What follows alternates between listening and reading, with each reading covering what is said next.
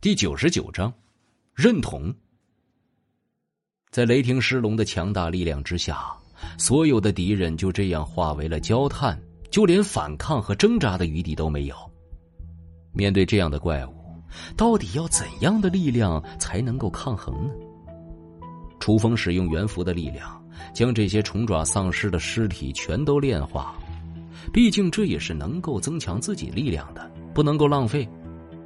幸存的一名男生忍不住说：“你既然有这么强大的宠物，为什么不早一点拿出来呢？这样，他们就不用死了。好不容易捡回了一条命，现在就要挥霍掉了吗？”那名男生立刻就闭嘴了。张子清替楚风解释：“楚风不是不愿意帮助别人，只不过是他帮助过的白眼狼太多了。”而且有些人活下来只会拖他的后腿而已。既然他让你们看到了他的最终底牌，那就说明他已经认可你们了。男同学神色复杂的看着张子清：“你能够得到他的认同，真不容易。”张子清深以为然的点点头。同学们还想要再说什么？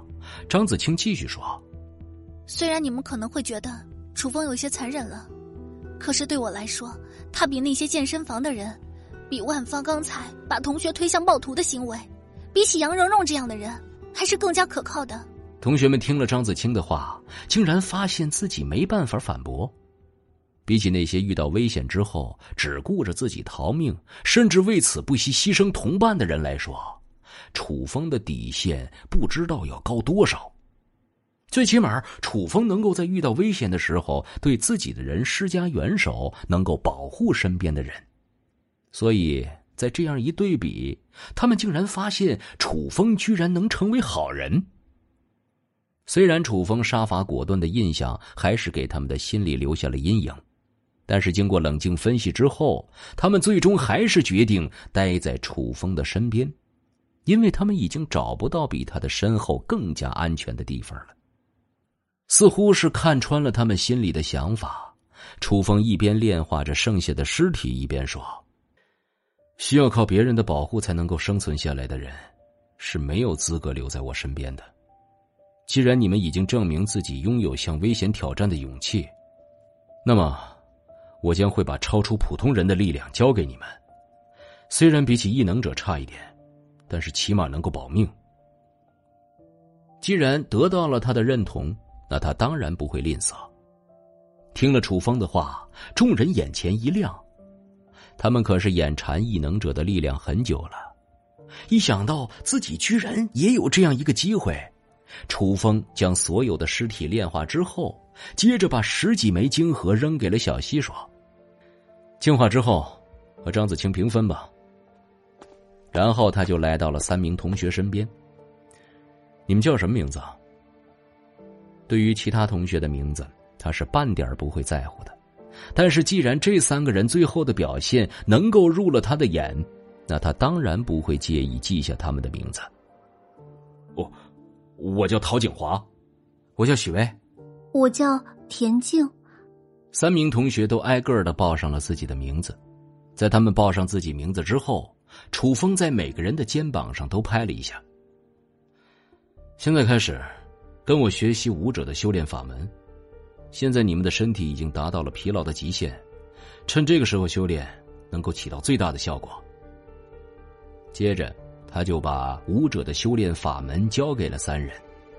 在楚风的一缕元气之下，他们很快就跳过了入门阶段，然后将自己体内的元气不断壮大。正如楚风所说，现在他们的身体已经饥渴到了极致。这个时候修炼，元气就像是泉涌一样涌入了他们体内，让他们感到了一阵舒畅。一旦感觉自己的身体达到极限，就立刻停下来，千万不要勉强，否则自爆而死之后，不要找我收尸。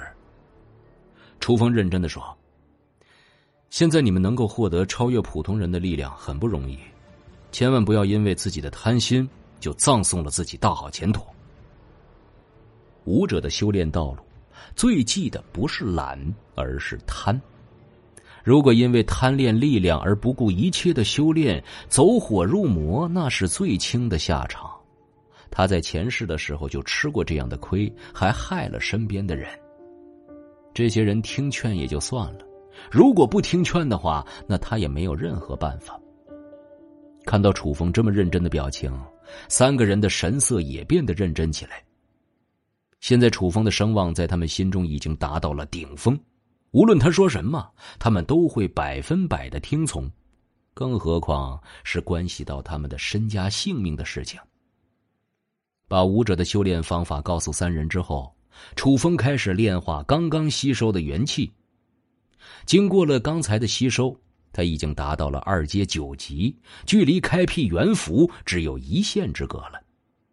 等到开辟元符之后，他的实力还会有本质的飞跃。将元气炼化之后，他就带着张子清进入了营帐。一天的事情已经结束，也该休息了。